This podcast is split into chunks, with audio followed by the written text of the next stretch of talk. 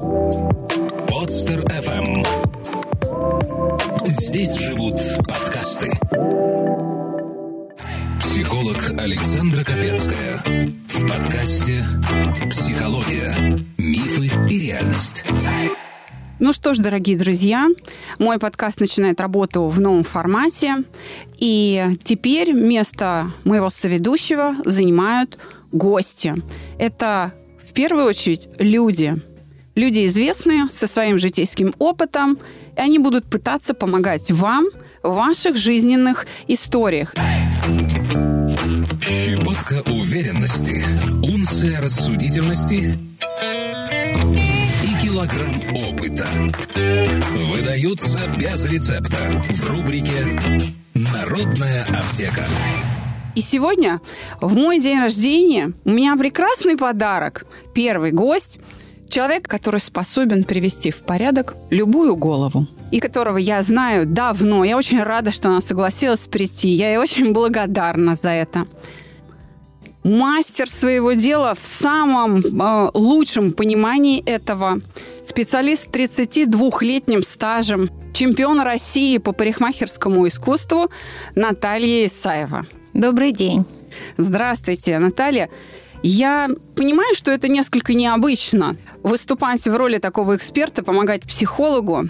Но очень важно, на мой взгляд, чтобы люди слышали не только профессиональную поддержку и мнение профессионала, но еще и человеческое мнение со стороны. Мы можем знать о себе больше, когда мы отражаемся в других людях. И хорошо, когда этот чужой человек – непредвзято смотрящий на ситуацию, потому что он не участвует в тех жизненных обстоятельствах, которые привели человека к нам. Вот такая ваша роль. Знаете, какой взгляд со стороны, прохожий. Вот представьте себе, Наталья, что вы прохожий, и вы просто наблюдаете что-то, что происходит. У вас возникают какие-то свои мысли. И я вас попрошу этими мыслями с нами поделиться. Да, Александра, я с удовольствием поделюсь своим мнением. Насколько оно правильно или неправильно, но это же мое мнение. Важно просто стремление помочь человеку. Да, Александра, я с удовольствием помогла бы девочке, э, на которую мы хотели ответить на это письмо. Ты взрослый человек, и у тебя взрослые проблемы. Все сложно, и не знаешь, как их разрешить. Перестань трепать себе нервы. Присылай свои истории в WhatsApp или Telegram на номер 8 968 990 0880 с пометкой «Аптека». И укротители сложностей сделают это за тебя. Так, мы выбрали письмо, которое начинается так – у меня нет подруг, да и друзей тоже. Потому что дружить люди не умеют. Подруга – это больше, чем я. Люди не видят дальше своего носа. Я, конечно, могу болтать с девочками о шмотках, но рваться помогать им или там утешать не стану точно. А зачем это мне? А что они для меня сделали? А даже если и сделали что-то, так это значит, надо было от меня чего-то получить. Все хотят казаться такими хорошенькими, добренькими. Я вообще людей не люблю все равно, рано или поздно накосячат. А у меня принципы. Я второго шанса не даю. И я сразу предупреждаю об этом. Ну, пусть обижаются. Я даже ругаться не стану. Просто про себя скажу. Ну, окей. И все, вычеркну из жизни. А мне все равно. Вот вы, опытный психолог, скажите, как заставить людей уважать меня, чтобы они поступали со мной по-человечески. Вот такая задачка. На самом деле, я когда услышала, я была удивлена. По всей видимости, это пишет молодая девочка, которая не имеет опыта в жизни, может быть, которая не обжигалась, поэтому она такие рассуждения говорит. Может быть, наоборот. Знаете, она, мне кажется, слишком много имеет негативного опыта по отношению к людям, и поэтому перестала им доверять. Вот такое, вот лично у меня впечатление какое складывается? Для нее любой человек, близкий, далекий, это сигнал опасности. Неоправданные ожидания, да. собственно говоря. И человек э, живет, э, ждя другого человека, какой-то негатив. То есть это, мне кажется, очень сложно жить, э, когда ты не в социуме находишься, что ты встречаешь людей и сразу от них ждешь какого-то негатива. Ну и потом вот в конце, когда заканчивалось письмо, как заставить людей меня уважать. Мне кажется, а зачем вообще кого-то заставлять? Это неправильное мнение. Нельзя заставить другого человека тебя уважать. А чем это неправильно? Я это свой ответ, конечно, дам. Это очень хорошая мысль, Наталья. Ее нужно обязательно развить для тех, кто слушает нас сейчас. В чем неправильность? Ведь среди наших слушателей сейчас есть те, кто на стороне этой девушки, а те, кто на нашей с вами стороне. Вот так. И те, кто на ее стороне, они также искренне не понимают. Смотрите, человек написал письмо, значит, для него это проблема, и он пытается ее решить. И мы не можем сказать, о, какая глупая, да? Мы так ей ничем не поможем. Да, положим, она как-то сомневается, что, наверное, что-то не так. И мы ей говорим, а это неправильно. Она наверняка это слышала много раз. А теперь надо объяснить, а что в этом неправильного? Я, например, работаю в большом коллективе. У нас э, коллектив состоит э, из 50 человек, э, то есть у нас несколько салонов. И я в смене, ну, скажем, самая старшая по возрасту, может быть, и по опыту работы. И много раз ко мне девчонки подходят спросить мое мнение. В общем-то, и мое мнение, оно может быть как жестким. Я могу сказать то, что я думаю но и более лояльным. Все зависит как бы от ситуации. То есть вы где-то готовы смягчиться, а где-то не готовы. А почему к вам за советом идут? Ко мне за советом идут по той простой причине, что, в общем-то, в больших ситуациях я достаточно прямолинейна. Я не буду вести закулисные игры, перешептывания, какие-то разговоры с другими подругами, обсуждения, допустим, другого человека, который мне доверился.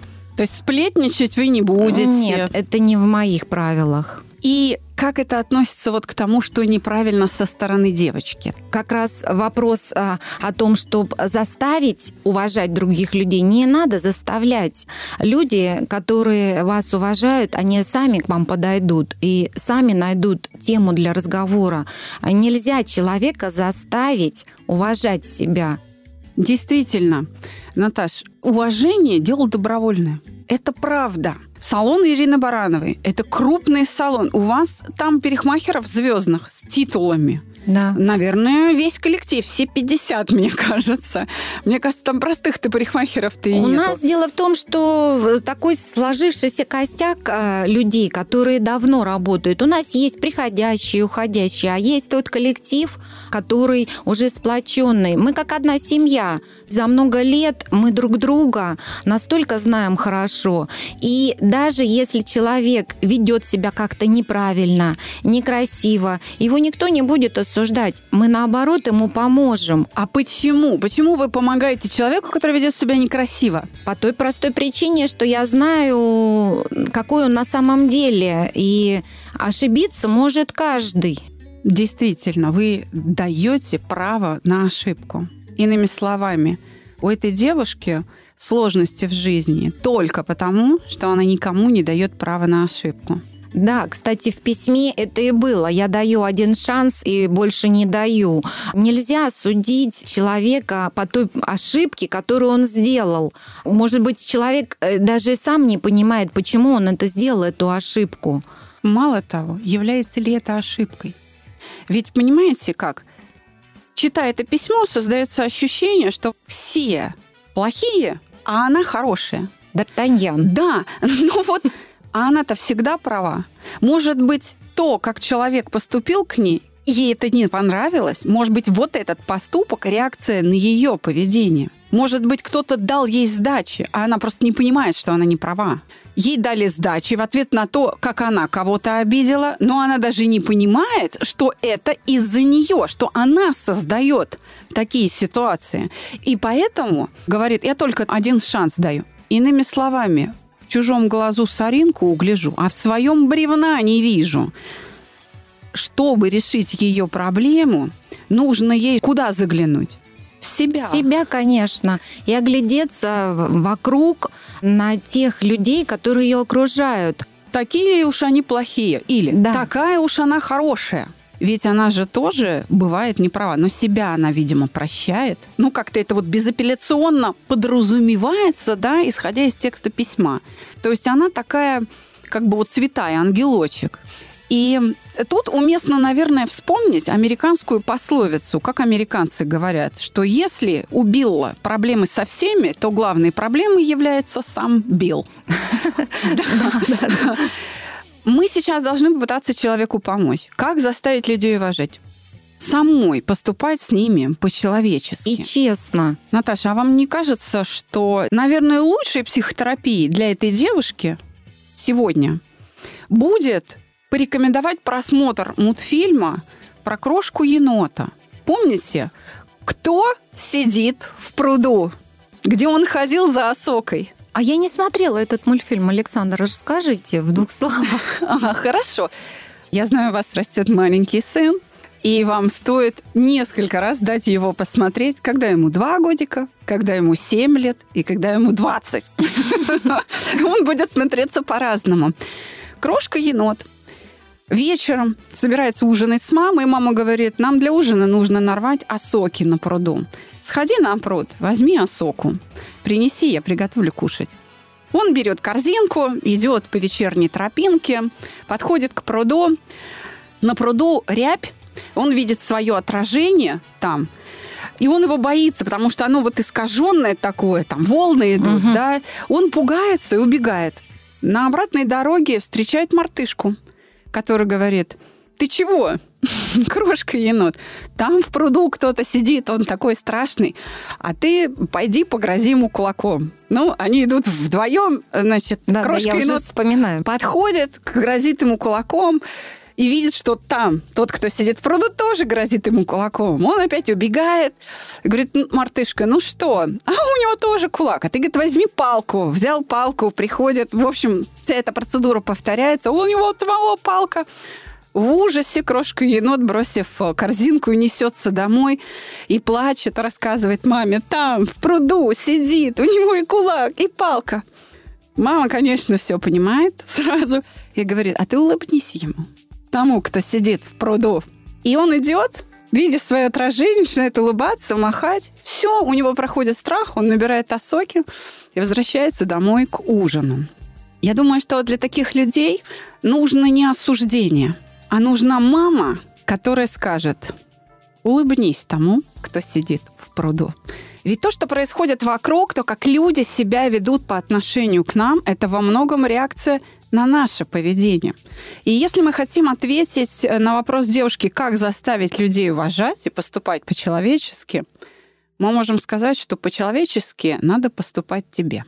Записаться на бесплатную консультацию можно и даже нужно на сайте mospsycholog.ru Да, на, на себя в первую очередь обратить внимание. Не надо думать, что люди вокруг злые или какие-то нехорошие. Свое отношение к людям. У меня были в в жизни разные ситуации, когда на моем пути встречалось ну столько хороших людей, и мое отношение вот к людям, оно дает мне стимул для дальнейших действий. Совершенно верно. Если мы заблудились на улице, один откажется помочь, второй, но третий или четвертый человек, пешеход, который встретился с нам, он обязательно подскажет путь. Он скажет, давайте я вас провожу. Правда? Мама, которая с коляской выходит из транспорта, даже не успевает никого попросить, ей вынимают эту коляску. Правда? Помогают. И так далее.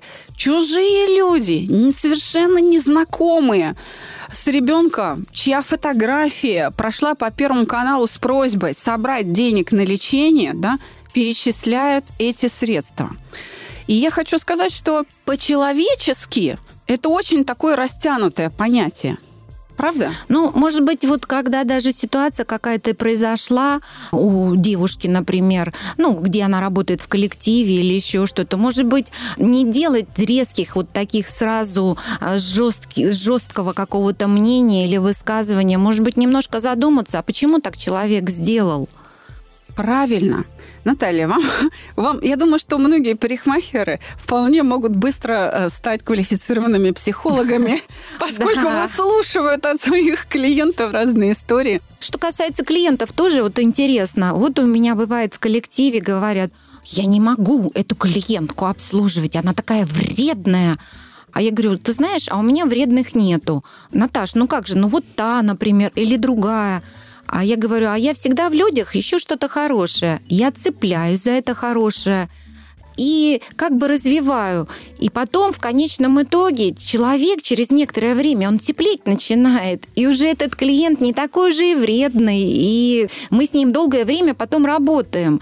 Ведь можно в человеке увидеть что-то хорошее. Не обязательно должно быть все плохое. Да, девчонка автор письма, к сожалению, подранок. А такой человек без кожи.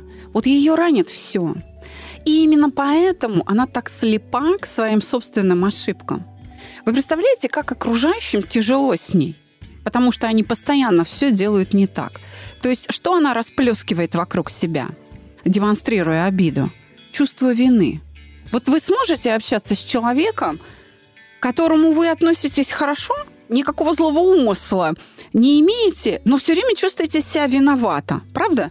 Вы же тяжело будете это переносить. Вы постараетесь как можно меньше контактировать, чтобы не чувствовать себя виноватой. Почему? Нет, я не так, Александра. Так. Я наоборот. Если я буду чувствовать, вот, допустим, возле себя какой-то негатив, мне легче просто один на один с человеком поговорить. А по какой причине там человек, э, допустим, обижается или еще что-то?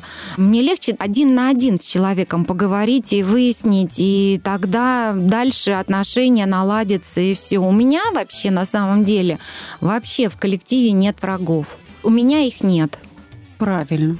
У меня их тоже. Я вам, знаете, как скажу, когда ко мне приходят люди на прием, они через одного после первых пяти минут разговора задают мне вопрос. Как вы еще не разочаровались в людях? Вы тут столько всего выслушиваете. А я говорю, это от боли. Вот то, что происходит с девочкой, автором нашего письма, это от боли. Вы представляете, ей контакты с людьми причиняют боль, поэтому она сосредоточена только на себе и выглядит сейчас в глазах слушателей конченной эгоисткой. А на самом деле она просто ранимая. Она до невозможности ранимая, такая, знаете, принцесса на горошине. Она Но... на самом деле может быть и не такая, как она написала в письме. Может быть, она написала это от боли. Конечно. Видимо, что-то случилось. Да. И что стало толчком для написания письма. Но ей же нужно решить вопрос. Давайте еще раз повторим, как ей решить этот вопрос, да? Посмотреть мультфильм о крошке еноте. Кто сидит в пруду? Да, люди могут ошибаться, как и вы сами. Каждый из нас может ошибаться. Но это не значит, что человек плохой, что он поступает не по-человечески. Кстати говоря, критика, скажем, в, в мой адрес, да, она не должна мною восприниматься однозначно сразу как нечто нечеловеческое. Потому что даже жесткая критика, такая нелицеприятная, болезненная, она может принести мне пользу. Ведь если я ошибаюсь, то именно горькие слова правды меня остановят и не дадут мне совершить ошибку. И умение прислушиваться как вы и сказали, поставить между реакцией на ситуацию и осмыслением вопрос, зачем, почему это произошло. Прежде чем отреагировать, нужно поставить между самой и реакцией вот этот вопрос. Зачем? Почему это произошло?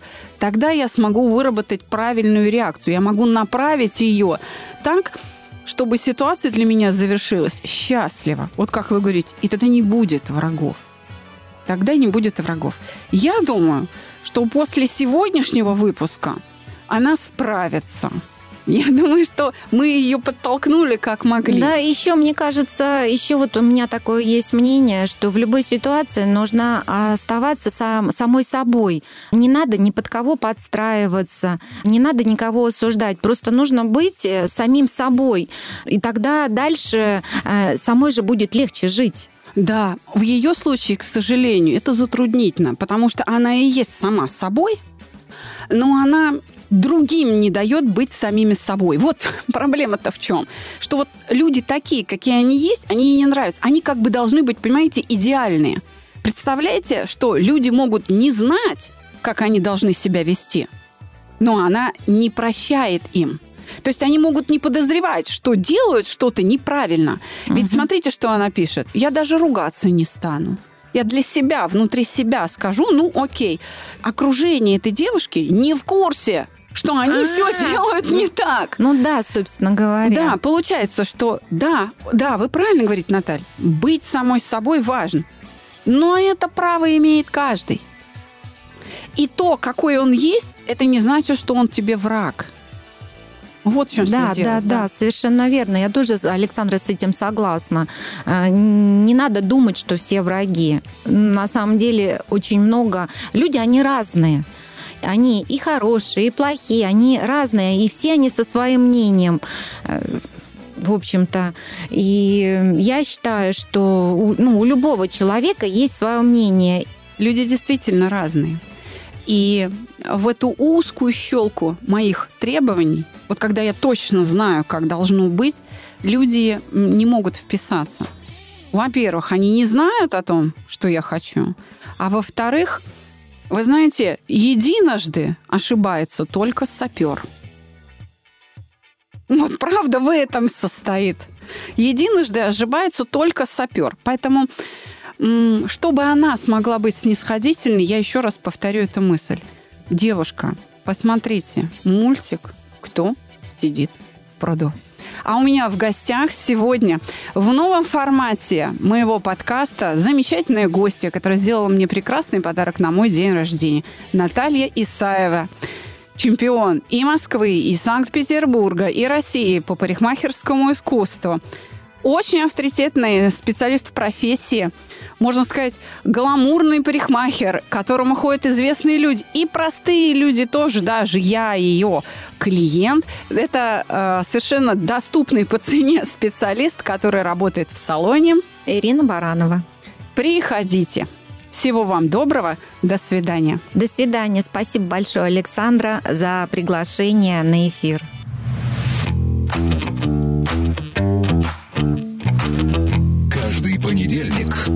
разбираем с новым гостем новую историю в подкасте «Психология. Мифы и реальность». Подписаться и слушать нас на любом устройстве можно по короткой ссылке в описании каждого выпуска.